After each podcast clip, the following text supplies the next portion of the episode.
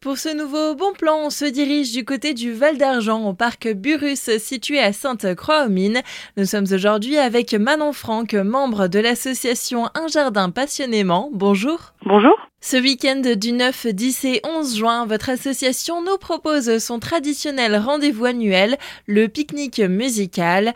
Cette année, il se déroule exceptionnellement sur trois jours, l'occasion de fêter les 20 ans d'un jardin passionnément. D'habitude, le pique-nique musical se déroule seulement le dimanche. Et là, on a décidé justement pour cette année, pour fêter les 20 ans de notre association Un Jardin Passionnément, de euh, faire une programmation un petit peu plus euh, élargie, d'étoffer un petit peu le programme, d'où les trois jours de fête euh, cette année. Plusieurs concerts viendront rythmer ce long week-end.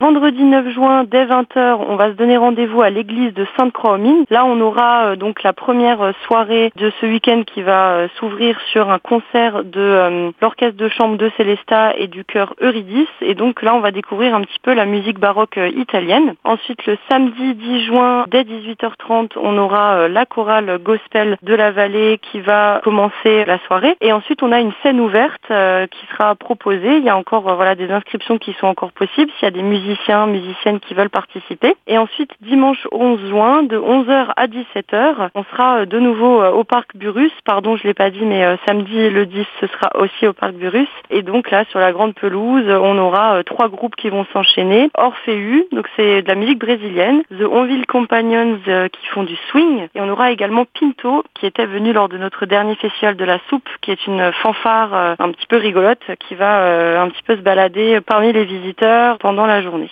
Et d'autres animations et surprises sont encore proposées à l'occasion des 20 ans de l'association. On va avoir des ateliers participatifs, on aura un atelier d'expression libre, donc il y aura plein d'outils, de matériel pour un peu euh, que les visiteurs puissent euh, exprimer un petit peu de manière artistique leur vision du jardin, du parc Burus, de l'association, etc. Donc ce petit atelier d'expression libre et il y aura également deux autres ateliers. Un atelier qui sera tenu par Béatrice Becquet, ça c'est du tataki zomé.